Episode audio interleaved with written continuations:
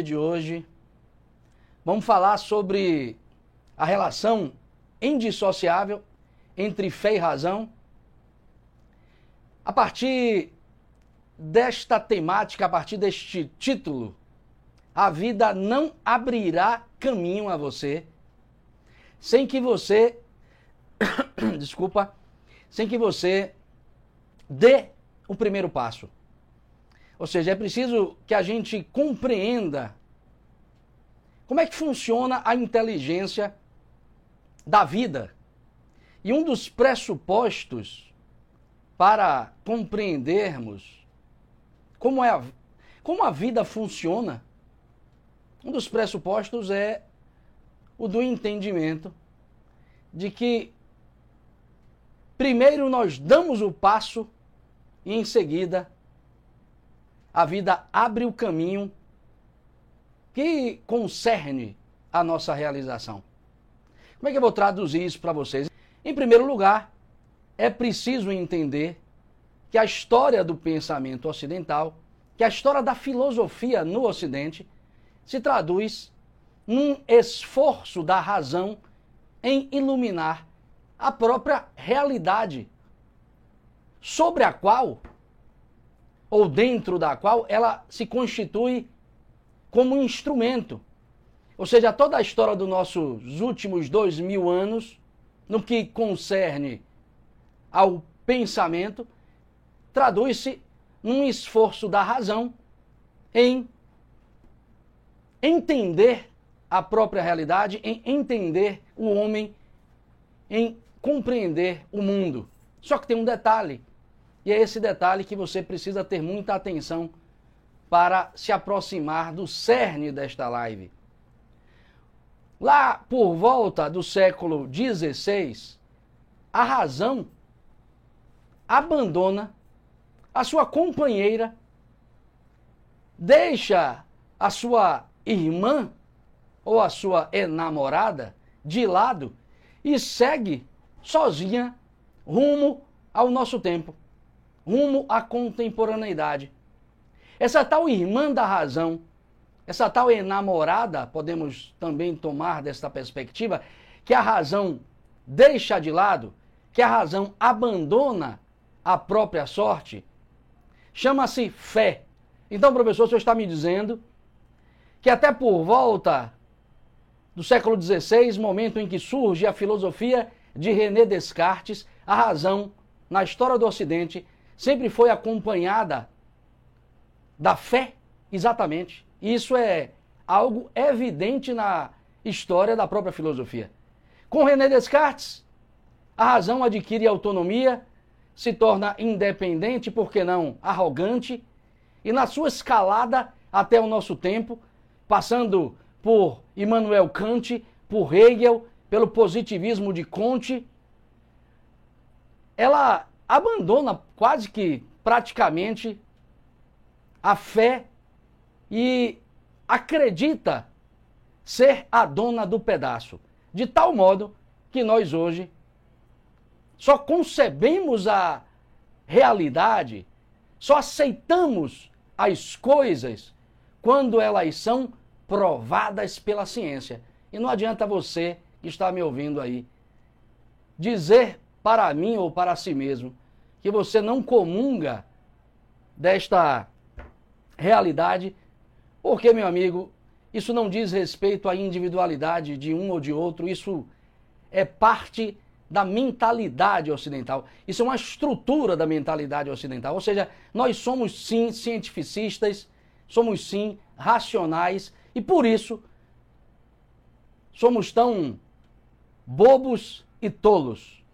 Porque a razão sem a fé não é nada, meu amigo. Ou a razão sem a fé é extremamente perigosa. Vide os acontecimentos trágicos que marcaram o século XX, como diz o grande historiador inglês Eric Hobsbawm, o século das grandes catástrofes, o século das grandes tragédias, todas tendo como grande maestra a racionalidade humana, a razão. Ou vocês acham que o campo de concentração de Auschwitz ou a bomba atômica são produtos da fé. Não, são produtos de uma racionalidade que tornou-se, como diz o Theodor Adorno, que é um filósofo contemporâneo, é coisa da racionalidade instrumental, dessa racionalidade que abandonou a sua contraparte, a fé. Eu vou tentar trazer para vocês aqui,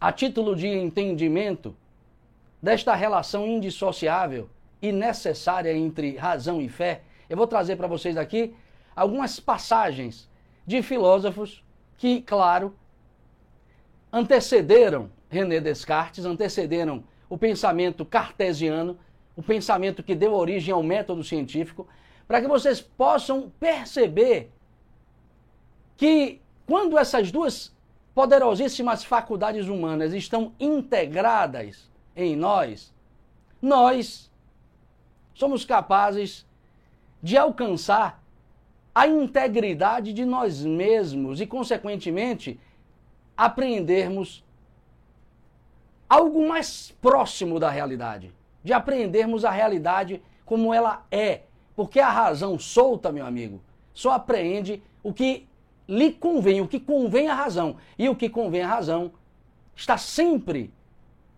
circunscrito à separatividade das coisas. A fé quando unida à razão, produz um olhar, uma perspectiva mais integral, mais unificadora da realidade.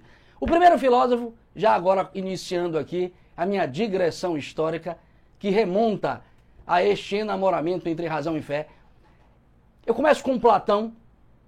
Platão, em seus diálogos, praticamente em todos os seus diálogos, presta atenção nisso, porque talvez você não tenha notado quando teve em mãos uma obra de Platão. Platão, em todos os seus diálogos, sempre que vê esgotadas as possibilidades racionais de alcance da verdade, ele lança a mão do mito.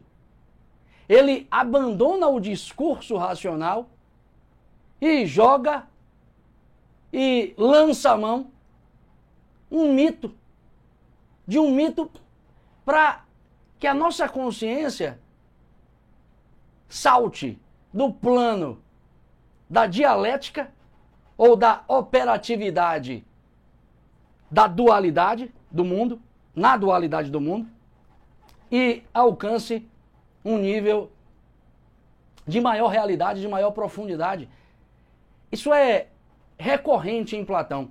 Você percebe ali Sócrates dialogando com vários interlocutores nos seus mais diversos diálogos, e sempre que o Sócrates sobe muito e a razão começa a perder fôlego, ou seja, demonstrando impossibilidades flagrantes de alcançar algo mais profundo e verdadeiro, o Platão percebendo isso, claro, é ele quem está pilotando ali o discurso, joga um mito, fazendo com que o leitor saia de uma racionalidade para uma intuição fulgurante.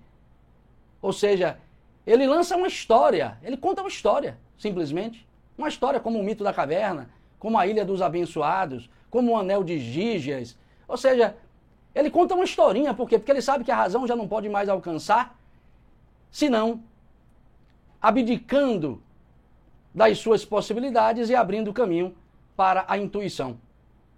Então, Platão confia ao mito a tarefa de conduzir a consciência à unidade ou à verdade mais profunda que aquele discurso, que aquele diálogo pretende alcançar.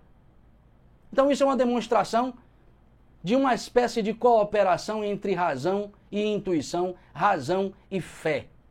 Só que nada se compara aos que os nada se compara ao que os filósofos cristãos sobretudo da escolástica, irão produzir. Porque quando nós olhamos para a história da filosofia e procuramos este encontro harmônico entre fé e razão, nós não, vamos, nós não vamos encontrar nada melhor, nada mais clarificador do que o que é exposto pela filosofia cristã, sobretudo da escolástica, que é a filosofia cristã que se desenvolve a partir do século XIII, a partir do século XI, na verdade, mas que culmina no século XIII com São Tomás de Aquino e outros filósofos, mas sobretudo com São Tomás de Aquino. Observem essas passagens e procurem prestar atenção no quão importante é perceber a indissociabilidade entre fé e razão em nós, como meio de lidarmos com mais profundidade, como meio de alcançarmos a realidade com maior profundidade. Eu vou começar aqui com uma passagem do Papa João Paulo II, numa encíclica intitulada Fides et Ratio. Carol Voitila, que é o nome do Papa João Paulo II, nesta encíclica de 1998, nesta encíclica, nessa carta de 1998, escreveu o seguinte: A fé e a razão constituem como que duas asas pelas quais o espírito humano se eleva até a contemplação da verdade. Ou seja, é através é através da conjugação dessas duas faculdades que nós aprendemos a realidade na sua maior plenitude, na sua maior amplitude. O filósofo Blaise Pascal, na sua obra Pensamentos, eu inclusive trago frequentemente esta passagem, porque ela é muito ilustrativa quanto aos limites da razão e o poder da própria intuição, o poder da própria fé. O Blaise Pascal, na obra Pensamentos, diz o seguinte: o último estágio da razão deve ser o reconhecimento de que infinitas coisas a transcendem. Meu amigo, presta atenção nisso. O último estágio da razão, o último passo da razão, na sua consciência, deve ser o reconhecimento de que infinitas coisas a transcendem.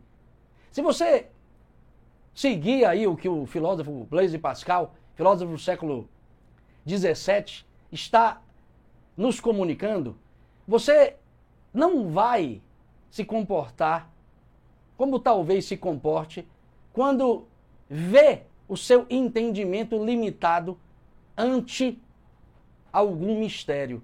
Você vai, ao contrário disso, se abrir para o mistério. Porque reconhecer que sua racionalidade, que seu raciocínio, que seu entendimento deve, quando esgotar todas as suas possibilidades de captação da realidade, Abrir caminho para a intuição significa você estar se abrindo ou reconhecendo que pode se abrir para o mistério. O que é se abrir para o mistério? É reconhecer que praticamente as coisas mais importantes de nossa vida não podem ser pela razão compreendidas. Não pode. Você vai ter que abrir o seu coração para captar talvez esta experiência dramática que você esteja vivenciando. O entendimento não é o melhor caminho. Agora você vai usá-lo, porque nada pode fazer se não usá-lo. Só que vai chegar um momento que você vai precisar abdicar disso. E para isso reconheça que sua razão é limitada e que último passo dela é o reconhecimento de que infinitas coisas a transcendem. O filósofo Alberto Magno, o grande mestre do mestre São Tomás de Aquino, no século XIII, numa obra intitulada Tratado sobre a Unidade do Intelecto, escreveu uma frase que eu gosto muito, é extremamente fecunda e reveladora de nossa realidade. Ele diz o seguinte: o sentido da vida de um ser racional é fazer de sua inteligência uma ascensão até os mais altos conhecimentos da alma e de Deus. Olha para isso. Ele está dizendo que o sentido de vida de um ser racional. Aí vem a pergunta: que ser racional é esse? Porra, o homem, só o homem é racional. Ele está dizendo que o sentido de nossa vida, dado que somos os únicos seres racionais, é fazer uso da racionalidade, é fazer uso desta inteligência racional para subirmos, para ascensionarmos até os mais altos conhecimentos inteligíveis da alma e de Deus. Ele está dizendo, em outras palavras, que se você não usar a razão para reconhecer que ela é limitada e que deve abrir caminho para a intuição. Se você não usar a razão para uma escalada rumo aos absolutos ou às realidades superiores, você está perdendo tempo, amigo.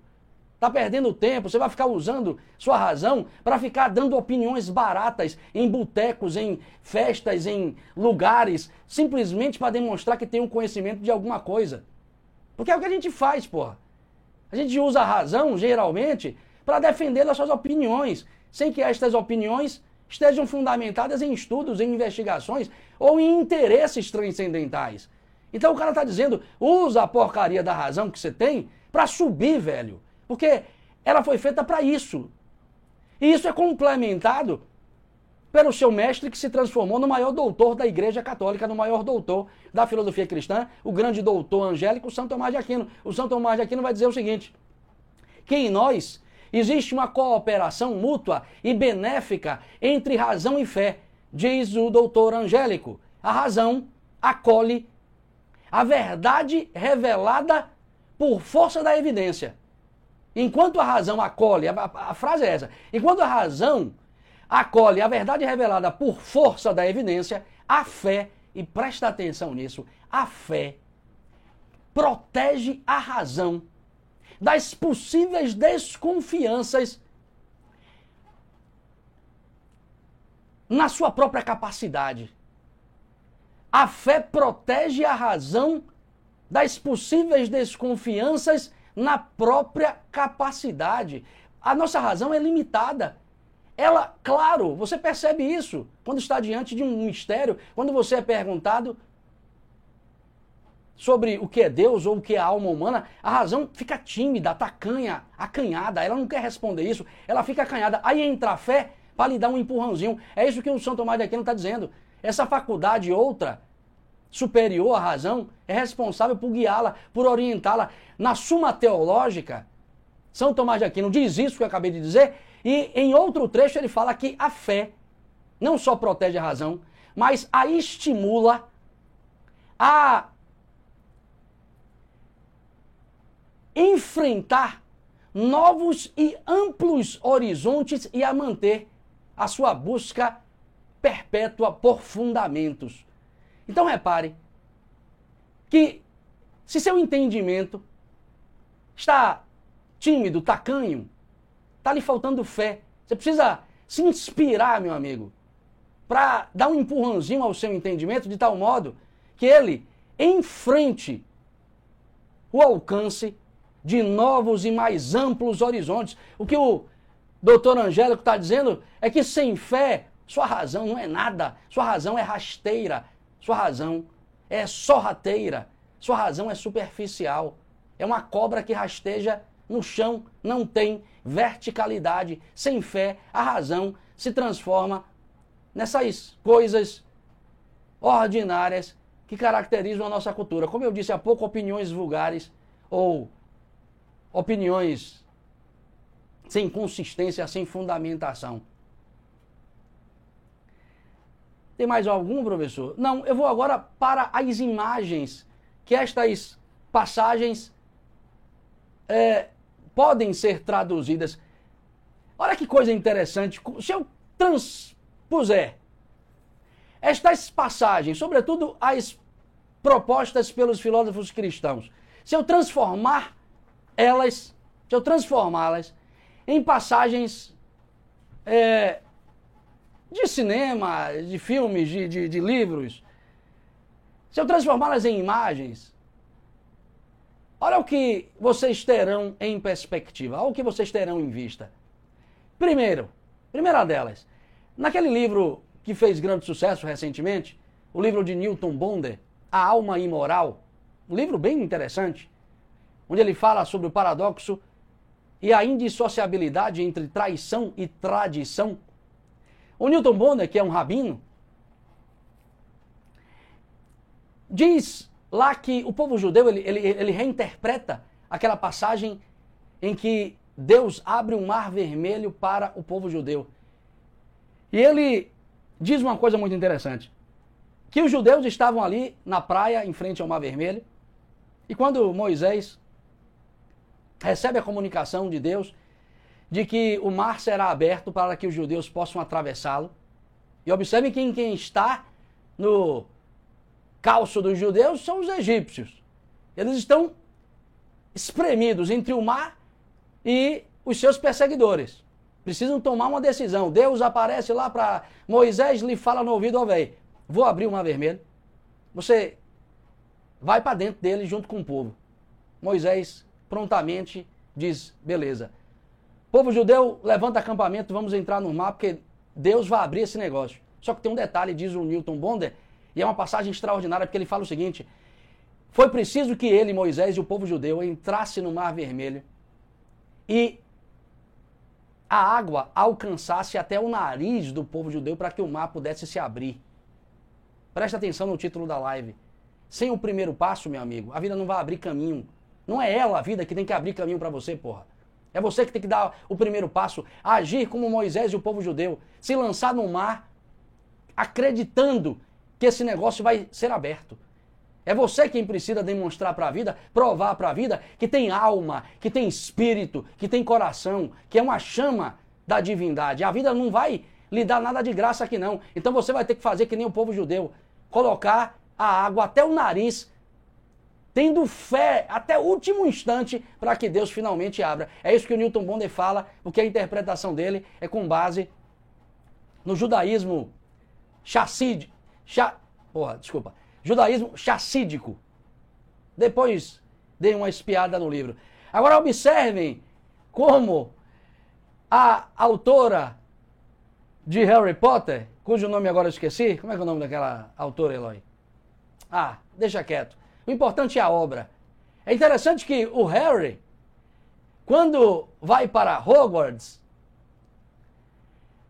ele tem uma experiência semelhante à descrita pelo Newton Bonder quando fala que o povo judeu entra no Mar Vermelho numa atitude de confiança. Porque para que ele alcance o trem que partirá para Hogwarts, que é um estado de consciência, Hogwarts é um estado de consciência, ele precisa lançar o seu carrinho com a sua mala naquela tal plataforma 9 3 quartos da estação King's Cross. Isso eu me lembro. Porque é massa. Ele precisa olhar para uma parede e lançar o carrinho dele para que ele possa acessar uma dimensão que está ali oculta e que, claro, lhe permitirá pegar o trem que ruma a Hogwarts. Do contrário, sem fé, sem esse ato de fé, ele não consegue acessar a dimensão onde sai o trem. Presta atenção nisso. E essa autora é genial, velho. Eu fui arrebatado pelo livro primeiro de Harry Potter, simplesmente quando ela Fala dos tais trouxas, os homens não bruxos, velho. os não bruxos são os homens convencionais, os homens comuns, nós aí que vivemos a vida meio que nessa trivialidade de pagar conta, de correr atrás de pequenos horizontes. E aí tem uma passagem do filme Indiana Jones que reafirma tanto o que o Newton Bond apresenta quanto o que Harry Potter nos traz naquele filme A Última Cruzada, o terceiro filme do filme Indiana Jones, que por sinal é uma obra maravilhosa também, uma trilogia fantástica, marcou muito a minha adolescência. Naquela aquele último filme, no finalzinho desse último filme, tá lá o de um Indiana Jones diante do cálice sagrado de Jesus Cristo, o cálice sagrado. E entre ele e o cálice tem um abismo. E ele quer pegar o cálice, só que precisa atravessar o abismo. Aí aparece, se eu não me engano, a alma, a, o espírito do rei Arthur, e diz a ele: olha, velho, o cálice só é acessível aos homens de fé. Você vai precisar colocar o seu pé nesta tábua que está, nesta ponte invisível que está conectando as duas margens do, do abismo. Só que ele olha, não tem nada, é invisível. E ele fala, pô, mas cadê? Aí o espírito do reator fala, pois é, meu amigo, não tem nada aí não, né? Você vai ter que acreditar para encontrar isso. E o que ele faz? Ora, encontra dentro de si a força e a consciência, o reconhecimento necessário de que aquela ponte existe, que é a ponte que conecta, meu amigo, você e você, você e Deus, como dirá Santo Agostinho, e ele mete o pé no abismo e encontra a tábua indicada pelo espírito do rei Arthur. E aí, para facilitar a sua vida, ele joga areia em cima da tábua e consegue finalmente alcançar o cálice e retornar. Está bem no final do filme. Isso me lembra também o final da música de Gilberto Gil, Se Eu Quiser Falar com Deus, quando ele fala que se eu quiser falar com Deus, tenho que me aventurar, tenho que subir ao céu sem cordas para segurar. Pô, presta atenção nisso. É você entrar no mar vermelho, confiante de que ele vai se abrir, até a água quase lhe encobrir. É você enfiar o seu carrinho, né, sua mala de viagem, na direção de uma parede, acreditar que aquela coisa vai abrir para uma dimensão mais verdadeira. É você enfiar o pé no abismo sem enxergar nenhuma ponte. É você subir ao céu sem cordas para segurar. Decidido. Como diz Gilberto Gil, caminhando na estrada que ao fim vai dar em nada, nada do que eu pensava encontrar. Então, observem que todas essas afirmações filosóficas se coadunam com estas imagens que eu ofereci para vocês. Essas imagens estão próximas de nossas experiências reais. E por isso, consequentemente, estas passagens filosóficas, por abstratas que sejam, podem sim ser por nós percebidas como factíveis à nossa consciência. Em suma, meu amigo, você não é nada sem fé. Você não é nada sem fé. Eu não posso deixar aqui para finalizar, não posso deixar de trazer aqui a última reflexão, que é cristã também, do filósofo Soren Kierkegaard, que é um filósofo dinamarquês, que por vezes eu trago também nas minhas lives. Olha esta finalização triunfal, este grande finale que eu darei a partir de uma reflexão do Kierkegaard. Ele vai dizer que a gente só tem condições de se relacionar com o absoluto ou com o transcendente por meio do que ele chama de incerteza objetiva. Incerteza objetiva. Você só consegue se relacionar com Deus, com o absoluto, com essa coisa que você não entende, através da tal incerteza objetiva. O que é incerteza objetiva? O que Kierkegaard, o Kierkegaard vai dizer o seguinte: o exercício da fé, o exercício da fé, não pressupõe a transformação disso em um objeto de conhecimento. Ou seja, você não consegue transformar a sua fé em um objeto cognoscível, em um objeto de pensamento. Você vai precisar confiar sem que você consiga pensar naquilo que confia. E é assim. Porque Deus não pode ser transformado num pensamento. O, o que, o que está dizendo exatamente isso. Você não consegue trazer o seu objeto de crença, você não consegue transformá-lo num objeto de pensamento. E, portanto, você vai precisar confiar nele no escuro. É o que ele chama de estágio do cavaleiro da fé. E observe como ele está certo ao dizer isso. Vou colar você agora com o Cavaleiro da Fé, categoria do pensamento filosófico de Soren Kierkegaard. Ele vai dizer: primeiro estágio da vida humana é o estado, estágio donruânico, que ele chama de estágio estético. Todo mundo passou por isso. É o oba-oba da vida, a vida sendo vivida como uma espécie de experiência de desfrute de prazeres. Você não tem compromisso com nada só com a realização de seus prazeres e satisfações imediatas. Beleza, juventude. E aí o homem alcança o que ele chama de estágio ético. Esse estágio ético é bem expresso por ele como o estágio em que você começa a assumir responsabilidades.